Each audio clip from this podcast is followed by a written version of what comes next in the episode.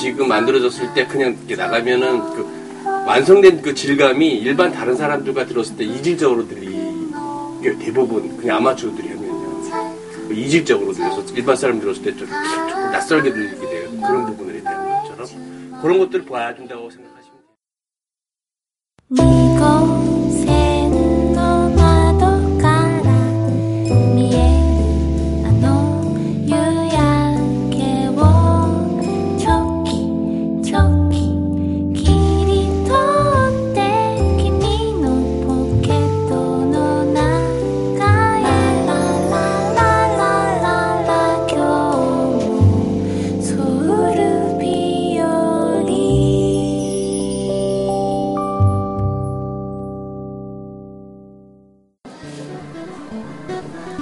皆さんこんにちは、ゆうきです。えー今日もソウル日和始まりました。えー今日はですね、えーちょっといつもとはスタイルが変わりまして、えゲストにですね、初っ端から来ていただいております。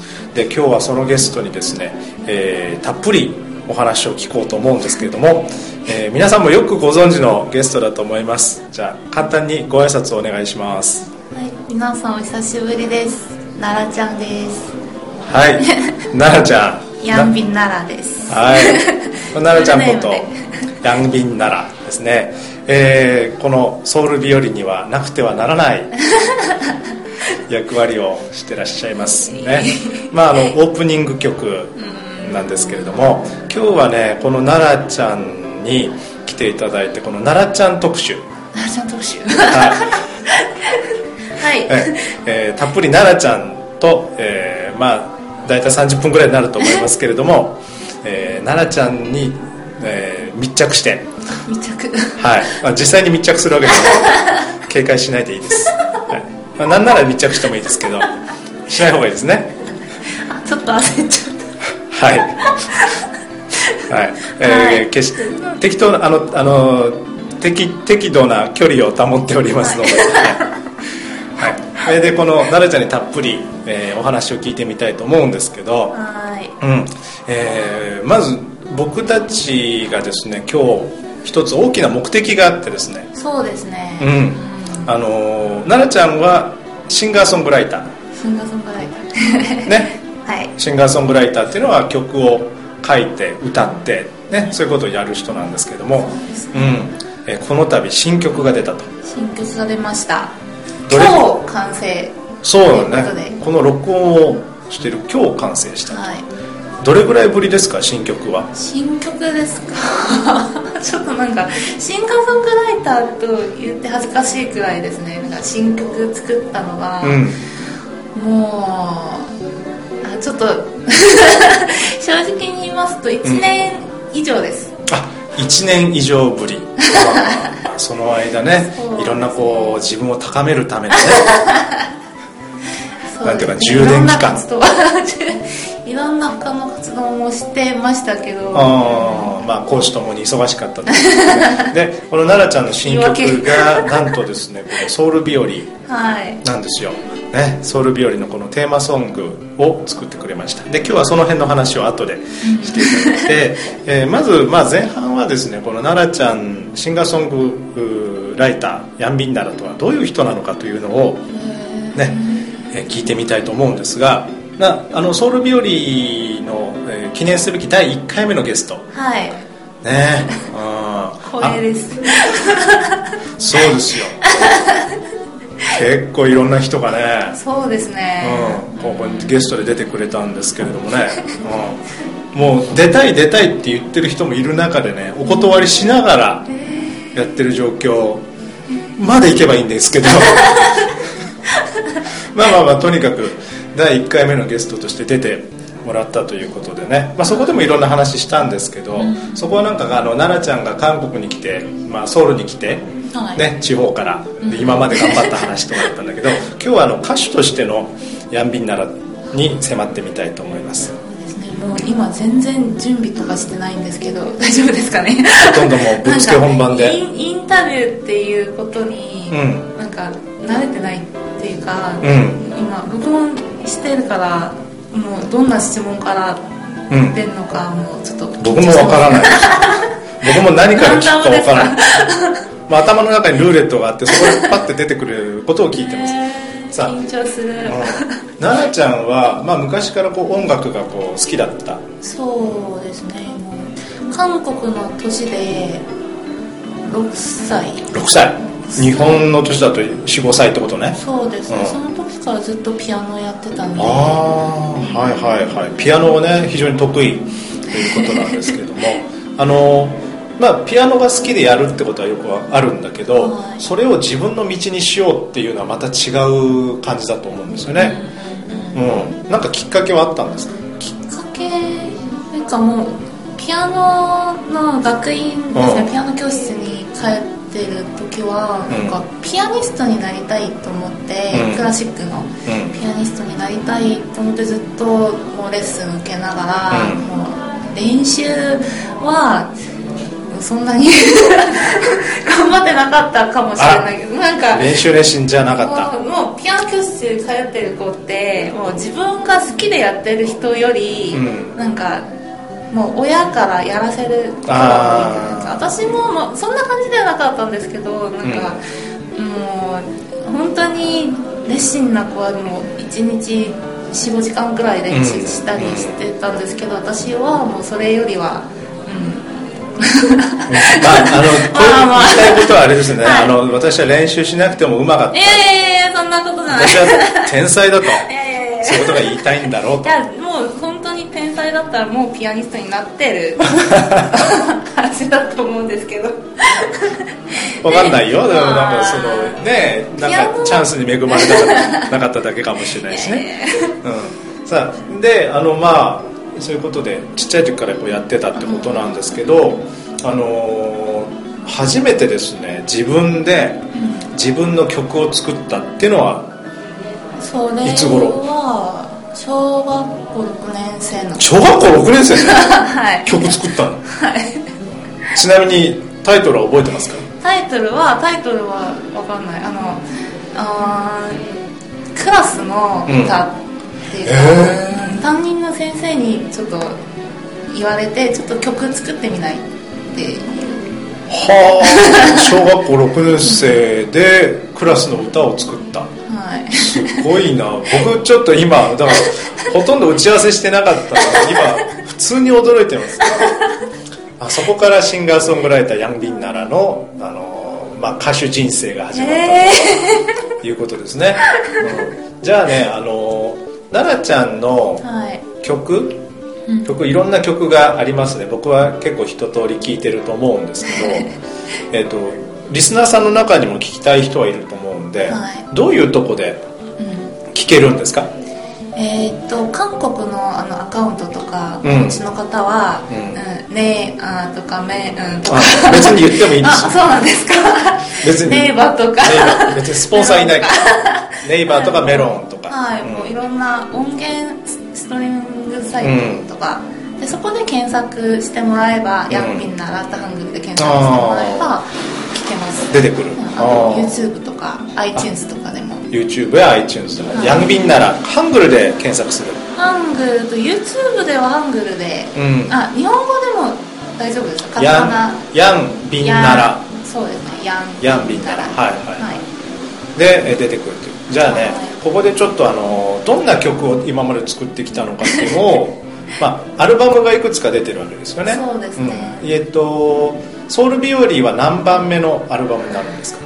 えーっとシングルがまず3枚と、あと、うん、これはちょっとプロジェクトえっと、うん、これオフ・ザ・レコードっていう、オフ・ザ・レコード、はい。うん。でそこはあのデジタルメディアっていうはいはい。会社で、もうライブビデオを撮影してもらったんですけどそのビデオの音源がまたもうはいはいありますね。出てるんですけどそれをアルバムとしてうん考えてるのかって言えばそれはない、ああそうなんだ、うん、今は3つ出てます。3つ出てるということですね。はいわかりました。じゃあその3つをちょっと紹介してもらいましょう。まず最初。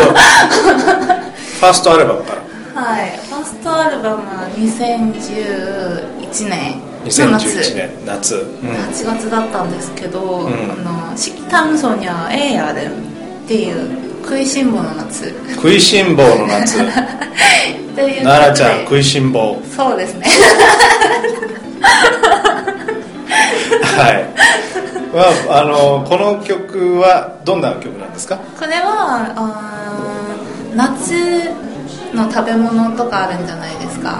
でいろいろもう自分の中で食べたいっていう、夏の食べ物を並べた、まあ、かき氷とかアイスコーヒーとか冷麺とか出てくるわけね。でこれ書いた時、う断食してました。断食してた？それは何？曲に入り込むために？いやいやいや。ではなくて。たまたまなんか断食？なんだっけ？名前忘れちゃった。なんか体の中の毒を外にああはいはい出せるはいってい。うあったかもしれない。なんかこう断食すると、はい。ね体の毒素ディトックスディトックス。ディトックスっていうんですか？はい。でそれを5日ぐらいやってましたね。2日？はい。5日。あ5日。5日はすごい、修行レベルですねそれで食べ物の曲。それもう作ってる間に断食入って、うん。あこれはしょうがないと思って。確かに。食べたいなっていう。だから夏のな食いしん坊の夏だから夏の食べ物が中心に出てくるんですけど、はい。歌詞見てるとあの最初になんかパッピンスパッピンス、韓国のかき氷が出てきてねかき氷ってあの韓国のかき氷ねボールみたいなのにドカッと出てくるから あれを平らげた後に何ですか？あのアイスコーヒー。お腹壊すだろ そんな冷たいもの？で歌詞の中にあの、お腹痛くなっても,、うん。もうとりあえず食べたいっていう。もう本当にもう本能で動いてるっていうかね。理性はないような感じですね、もう食べ食べたい欲求の赴くままにで そういうのがまず第一、ね、ファーストアルバムで出ました、えー皆さんも聴くことができますので楽しくうんすごい楽しい曲ね。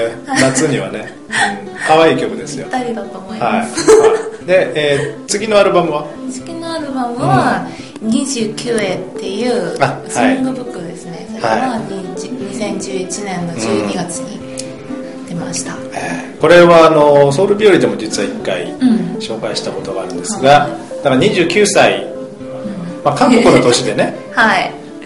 日本の年ではまだ29歳そうですね。ギリギリね。ギリギリ。この放送の頃は多分まだ29歳だと思いますが、そうですうん。ね、あのーで、はい、10代か。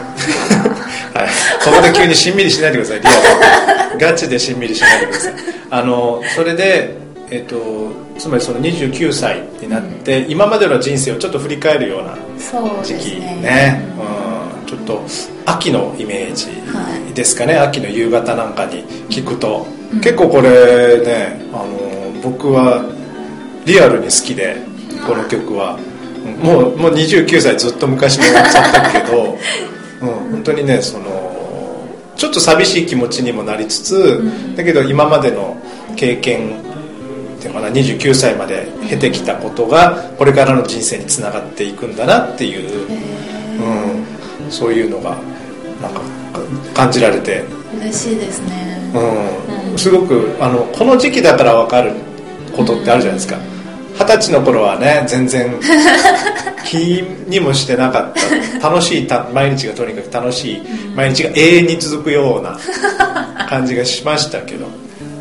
それがね29にもなるといろいろそうですね。30代ってなんか19歳から20歳になる時なんか20代に入る時と20代から30代に入る時全然違うんじゃないですか。違う。19から20歳になる時はできることがバッて増えるって感じなんですよね。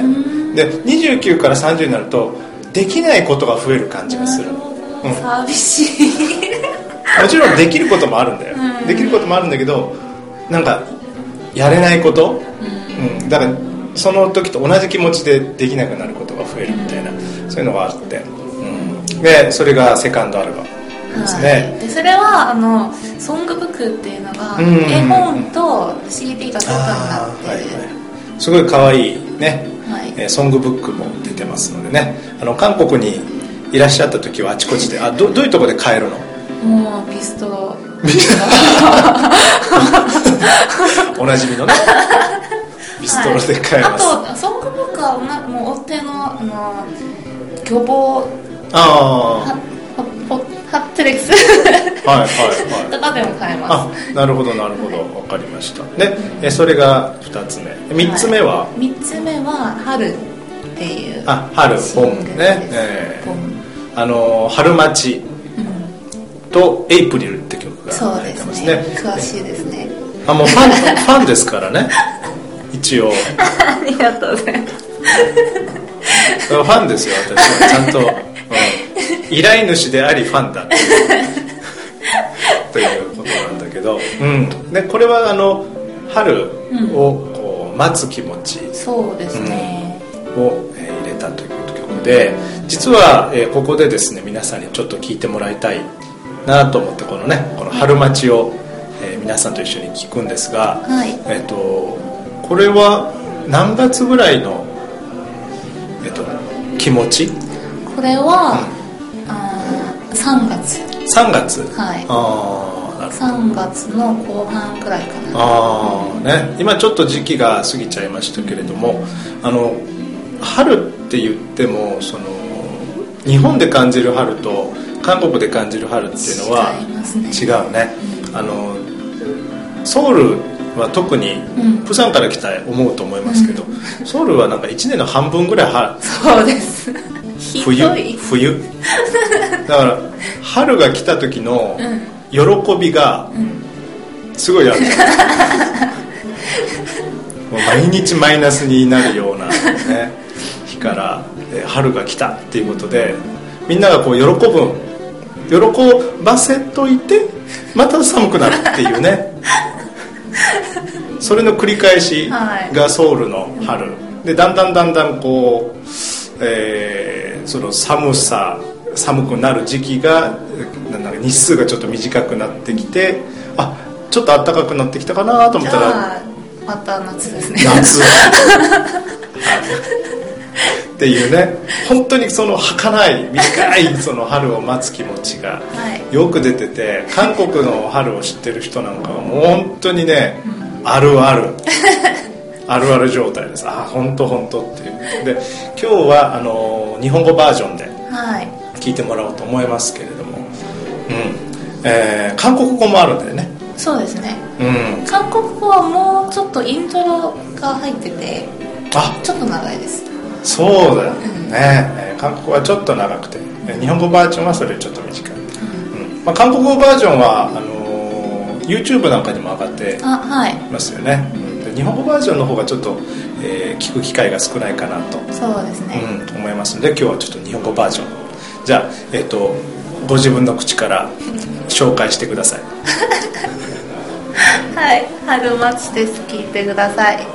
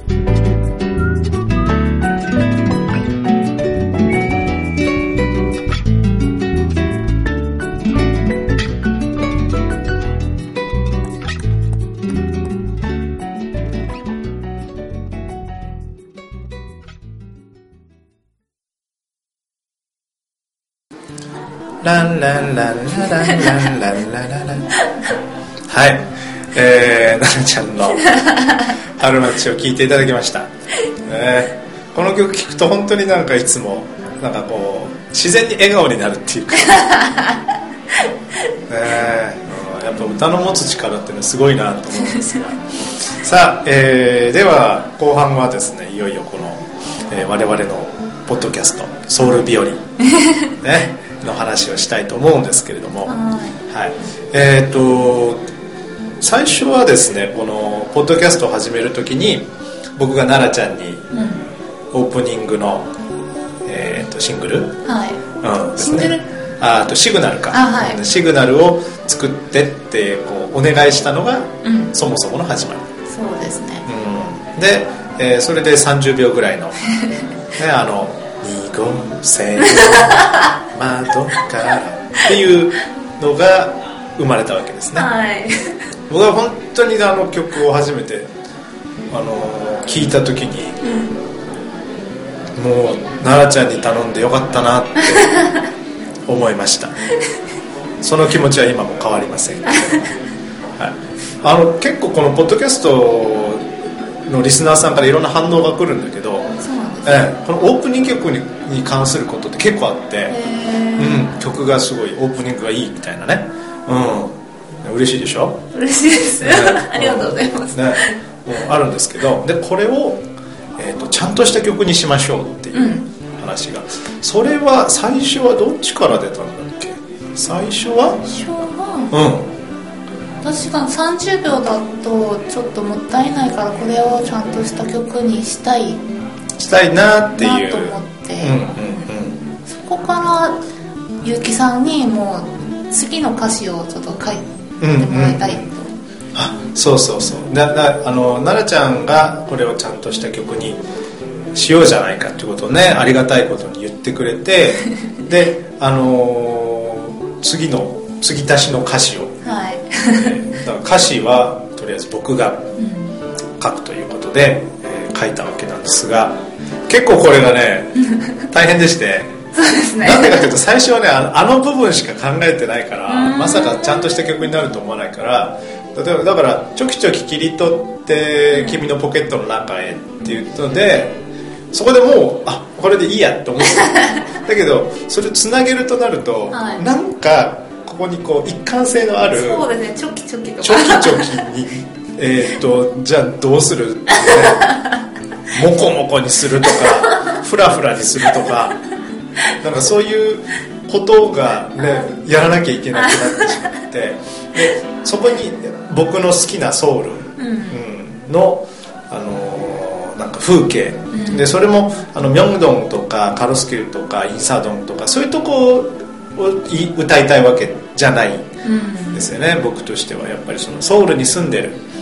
このポッドキャストがやっぱりそのソウルの普段着の飾らない普段着。うん、普段着の飾らないそうだよ、そうですね。うん、よそ着じゃない、うん、普段着のソウルをこう紹介したいっていうのがこのポッドキャストのメインなのでやっぱり曲も僕がソウルに住んでて普段目にするものの中であ素敵だなって思うものを中心に入れたいっていうことをやらやろうと思って、はい。それが結構大変だったれ様でした。それが結構であのまあね皆さんあの後で聞いてもらうと思いますけど どんな風な歌詞に仕上がってるかっていうのはねあれですね、うん、でまあ歌詞がまあなんとかかんとかやってできてでその後えっ、と曲これを韓国語でも作ろうっていう。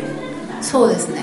なるちゃんは結構あの日本語と韓国語で同じあの曲を作るっていうスタイルが多いでこれを韓国語でも作りましょうという、まあ、自然な流れソウル日和だからソウル日和だからね、うん、やっぱり韓国語でもっていうところでそこで韓国語の歌詞をはい。ね。それをバムちゃんにバムちゃんに渡してお願いしたわけですよね、うん。まあ、僕韓国語の歌詞そんなに 綺麗に書けないから、うん、で韓国語の歌詞をお願いしたんだけどあのその順序があったよね。だから、えっと、韓国語の歌詞がポンと出てきて日本語の歌詞がポンと出てきてメロディーじゃなくて。うん。日本語の歌詞もらってそこに曲作って、またそこから韓国語の歌詞の作業が始まったそう流れでしたね。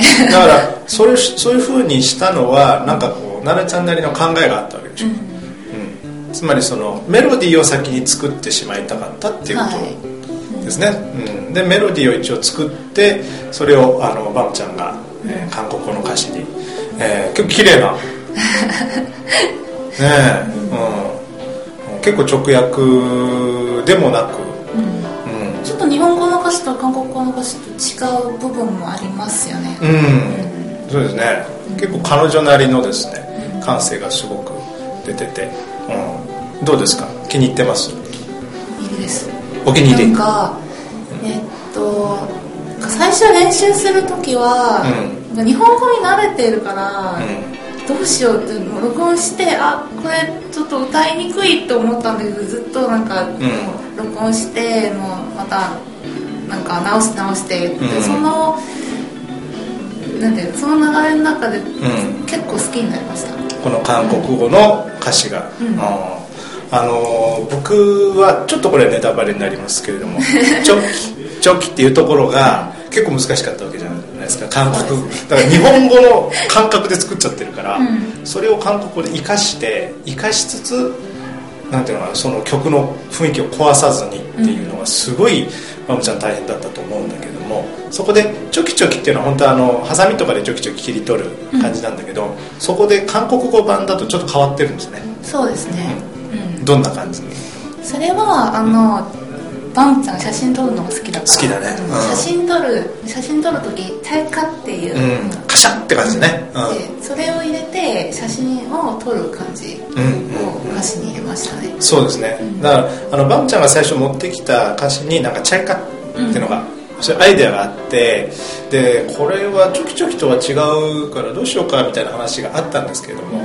えー結局いろいろみんなで話し合いをしてでやっぱりその、日本語のそのままの翻訳になってもつまらない、うん。ね。えーバンちゃんらしさもそこには入れてほしいなみたいな、えー話がいろいろ出てきまして。で本当にそのカシャっていうのは、まあ、パムソープンなんかでも私たちは、えーやってますけれどもすごくそこはオリジナリティが彼女なりの出てていいなと思います、さあで結構この歌僕は本当に今回その歌を歌作るっていう作業に あのまあ直接的か間接的かわからないけどその一端を担ったわけですよね、であの結構僕たち素人が想像しないようなところで 気を使ってる。えライシンガーソングライターなんか発音 発音一つとか。ーそうですね、うん。こだわりが。こだわりが。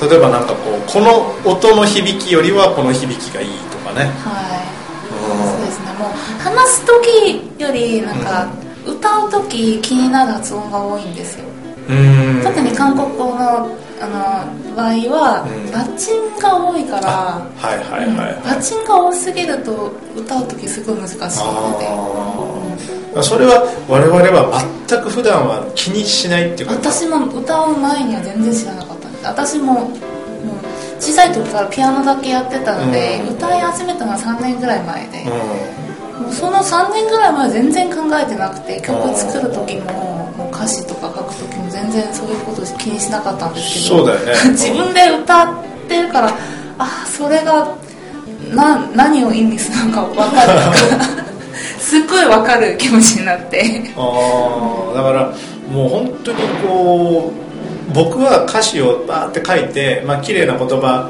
にある程度こう飾って書いて「はい」って渡してでそれで曲がつくのかと思ったらやっぱりそこにこう言葉の流れがこうだとかねいろんなあってあこういうことに気を使いながら曲は作られているんだなっていう。で今日もあのマスタリングですか、はい。マスタリングっていうのはミクシングが終わって、次の作業なんだけれども、はい。本当にプロセスがいっぱいあって、こういういろんな人たちが関わってなんか一つの曲ができていくんだなっていうことがよく分かりました。でそういう世界で生きている。見学社会見学本当に、うん、で生きてる奈々ちゃんすごいなと。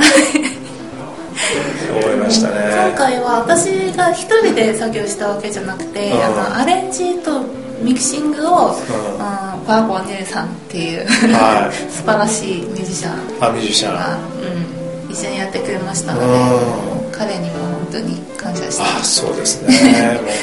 本当にだからこの曲ができるまでに本当にいろんな人たちのえー努力がや工夫が入ってるんだっていうことがね僕は改めて、うん、それで気づいてうんびっくりしたっていうか、うん、いやすごいなと思いましたね。さあ奈々ちゃんえっ、とこのこのですねもうじきこれはあの皆さんのもとにお届けできるとうん。いうことなんですが、うん。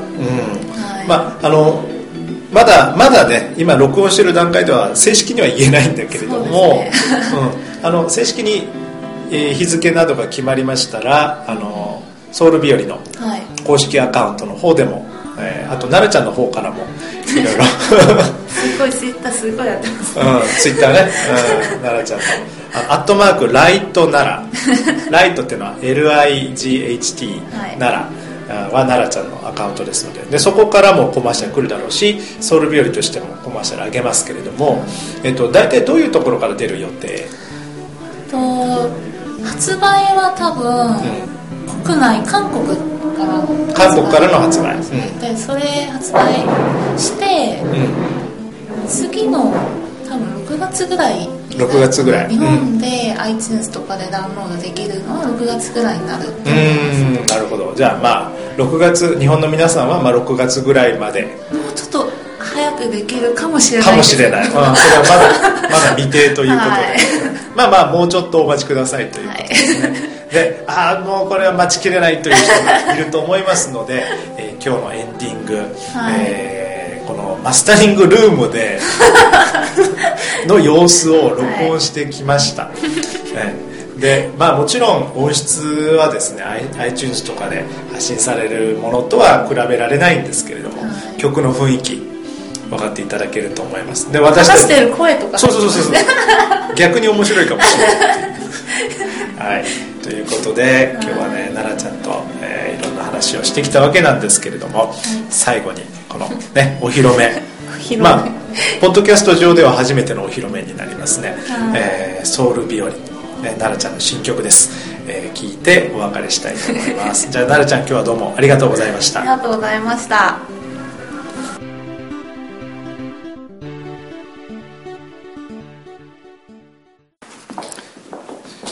ー、じゃあ今からマスタリングされた日本語版の「ソウル日和」ちょっと聞いてみたいと思います。はいマスタリングルームです。골 프.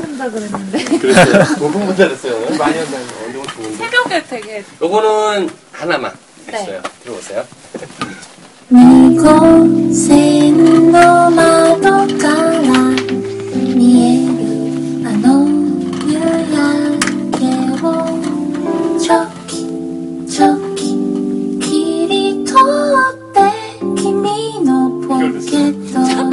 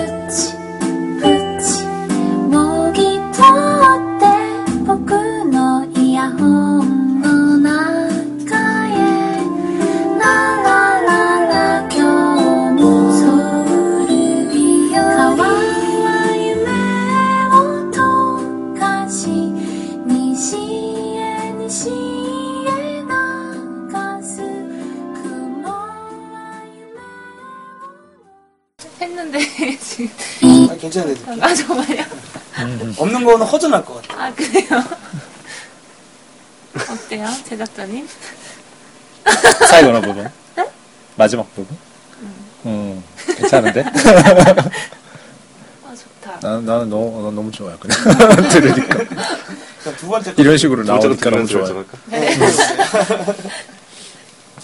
2호선